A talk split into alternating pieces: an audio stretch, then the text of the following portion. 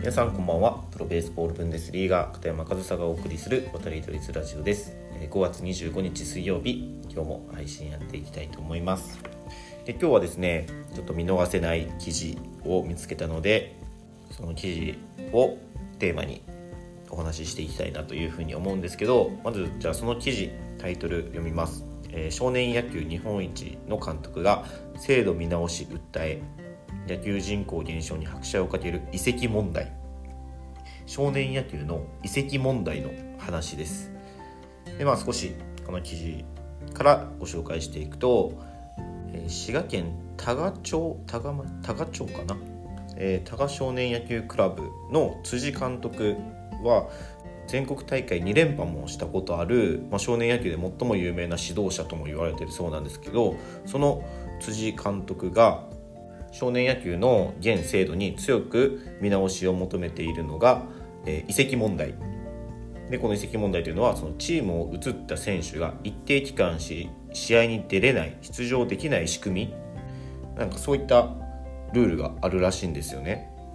でまあ、その制度に対して辻監督は、えー、子どもたちから野球を奪わないでほしい競技人口の減少に拍車をかけると訴えていると。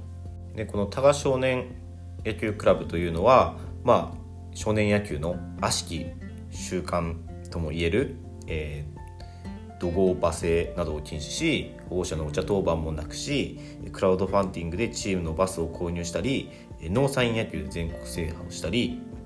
これまでの常識というものにとらわれない方針で世界一楽しく世界一強くを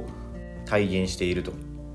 で、まあ、そういったチーム作りチーム運営が、まあ、功を奏してというか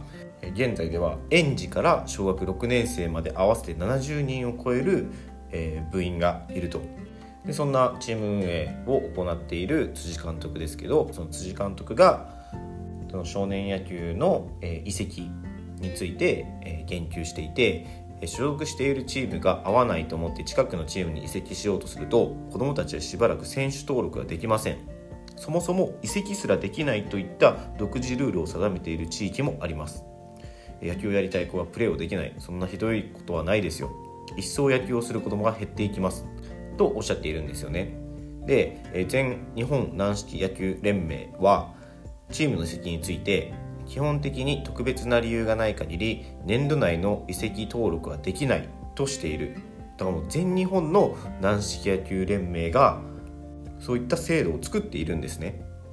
ではそれには理由があって選手の引き抜き防止や学区外のチームへ子どもだけで移動することによる安全面なども考慮しての制度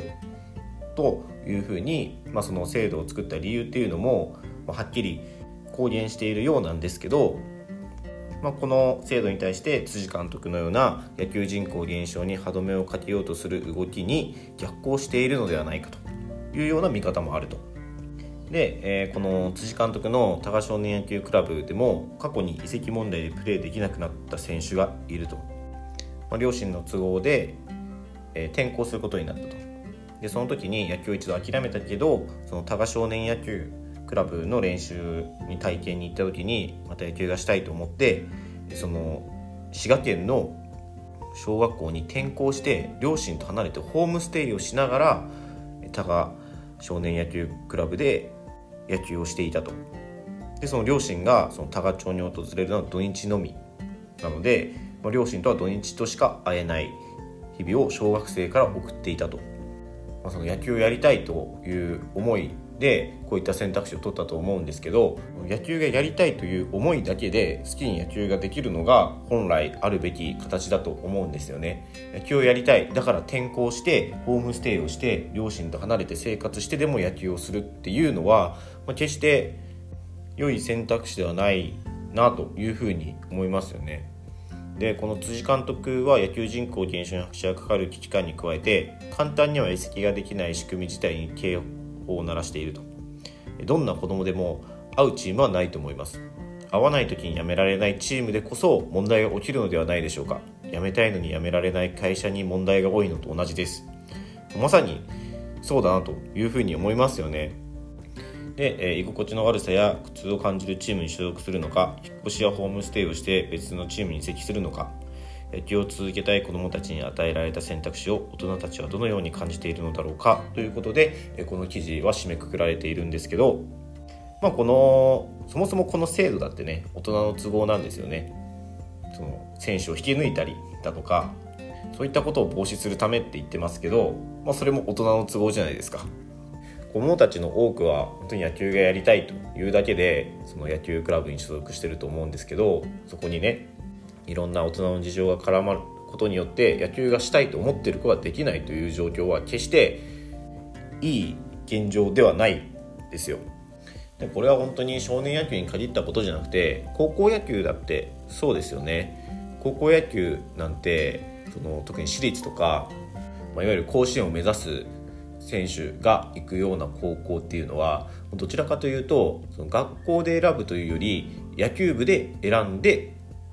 学校に行くわけじゃないですか。けどその野球部が合わないっていうことは全然あってでもその時にもう学校を辞めざるを得ない。学校ごと変えざるを得ないっていうその野球をやめたくてもやめられない。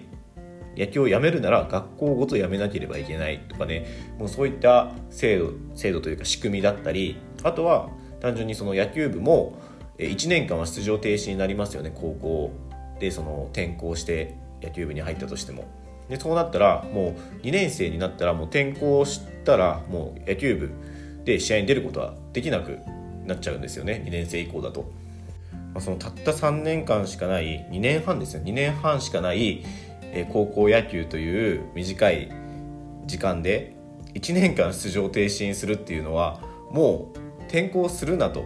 チームを変えるなと言ってるようなものじゃないですか。だからそのどんなチームかどんな練習をするのかっていうのを外からしか見てわからないチームに入って実際入ってみて合わなかったなんていうことはあっても全然おかしくないのに合わなかったから辞めるチームを変えるっていうことが許されないのが今の日本の野球の制度ですよね。でそれがもっとそのカテゴリーを抑えていくとこういう少年野球でもそういったことがあるとこれは本当にねその変えるべきというか何か違う方法を検討すべき制度だと思いますしやっぱりねその選手ファースト子供ファーストであるべきだと思うんですよ。誰が野球をやるのかって言ったら子供たちですからね。子供たちが野球をやりたいのに野球をできないなんていう制度はもうおかしいと言ってしまっていいと思います。で少しその僕の今いるドイツの話をするとドイツはもう簡単にチーム移籍します。確かあの制度があるんですけどそのチームを移籍したら試合に出れないとか例えばシーズンの半分以上経ってからのシーズン移籍はもうその残りのシーズンは出れないとかなんかちょっと細かい制度は確かあったんですけどすいませんちょっとまた調べてそこは共有したいなって思うんですけどけどあのこのチームじゃ僕は試合に出れないからもう少し試合に出れそうな弱いチームに移籍するみたいなことっていうのは全然当たり前にありますしその大人でもそうです大人でも自分と同じポジションで上手い選手が入ってきたから自分は他のチームに移籍するとか全然ありえるんですよね。やっぱりそれ自分が野球をしたいから自分がプレーをしたいから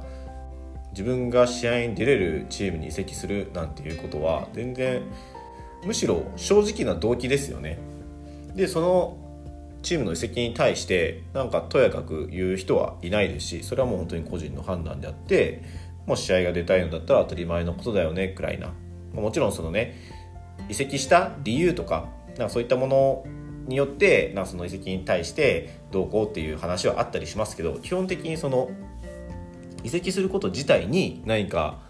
その選手も後ろめたさだったりとかそういったものっていうのは全くなくてむしろ当たり前なんですよね。自分に合うチームに所属することが当たり前なんですよ。合わなければ辞める移籍するっていうその感覚。